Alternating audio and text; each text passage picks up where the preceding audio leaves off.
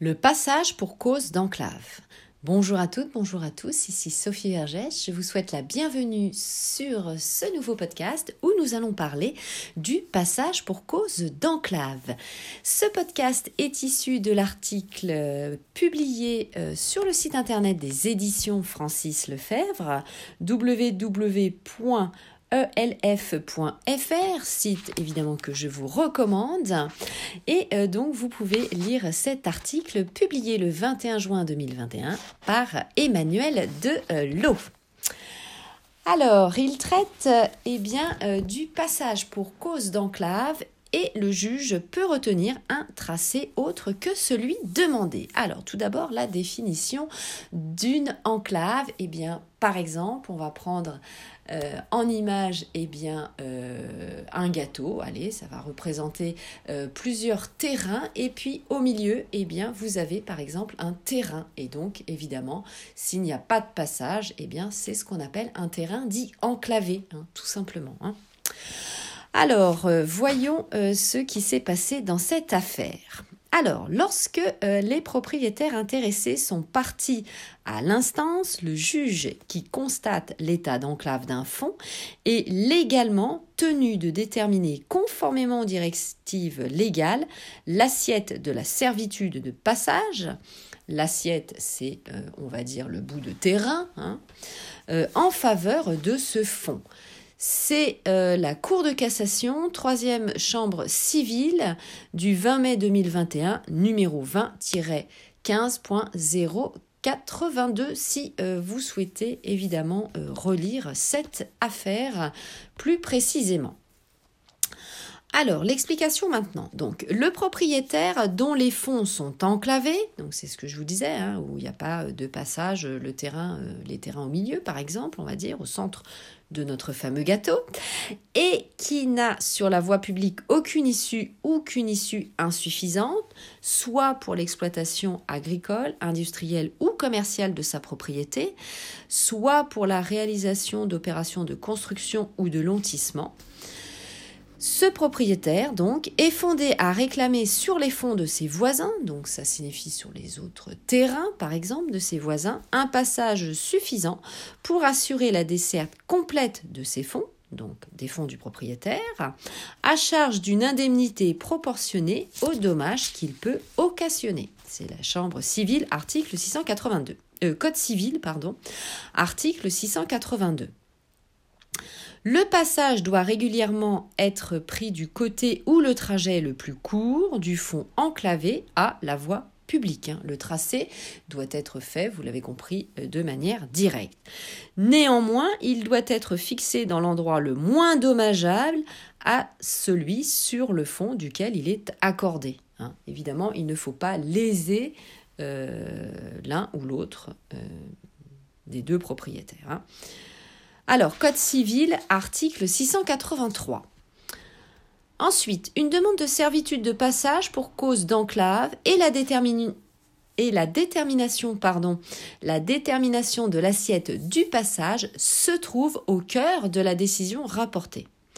Après expertise ordonnée en référé, un propriétaire assigne plusieurs voisins, dont une copropriété et les consorts C. c'est-à-dire qu'on ne donne jamais le nom, évidemment, euh, des propriétaires, hum, en désenclavement de son fonds. Il demande que la servitude de passage soit fixée selon le tracé numéro 1 proposé par l'expert. En première instance, le tribunal retient ce tracé qui pèse particulièrement sur la copropriété. Donc évidemment, nous avons compris précédemment que ça ne pouvait pas aller. L'affaire allant en appel, le propriétaire demande la confirmation de la décision des premiers juges. Qu'est-ce qui se passe? La Cour d'appel constate à nouveau la situation d'enclave, mais retient un autre tracé, le tracé numéro 3, défini par l'expert, passage qui passe sur les parcelles de la copropriété et des consorts C. Pourvoi des consorts C. qui reproche au juge d'appel d'avoir notamment modifié l'objet du litige en fixant l'assiette de la servitude de passage suivant un autre tracé, que celui réclamé par le demandeur dans ses conclusions.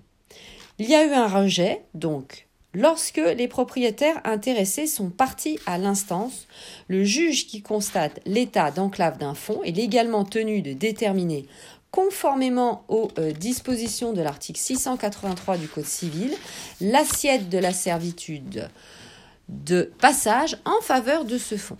C'est par conséquent, sans modifier l'objet du litige, que la Cour d'appel a fixé, selon le tracé numéro 3 proposé par l'expert, l'assiette euh, de la servitude de passage, euh, paragraphe 5.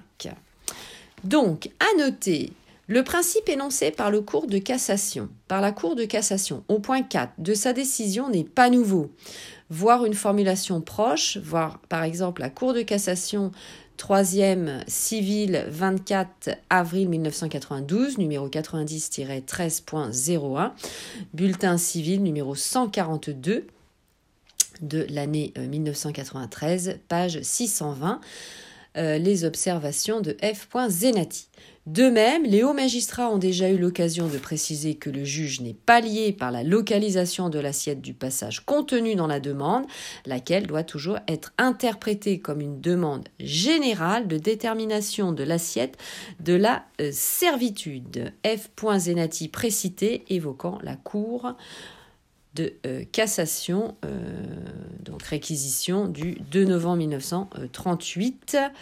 Euh, publié donc en 1939, numéro 966. Ainsi, cette affaire nous semble-t-elle illustrer l'opportunité, en cas d'action en désenclavement, d'appeler en cause tous les voisins du fonds enclavé et tous les propriétaires des fonds interposés entre celui-ci et les voies les plus proches, car c'est au juge, vous l'avez compris, de euh, déterminer le ou les fonds sur lesquels le passage devra s'effectuer.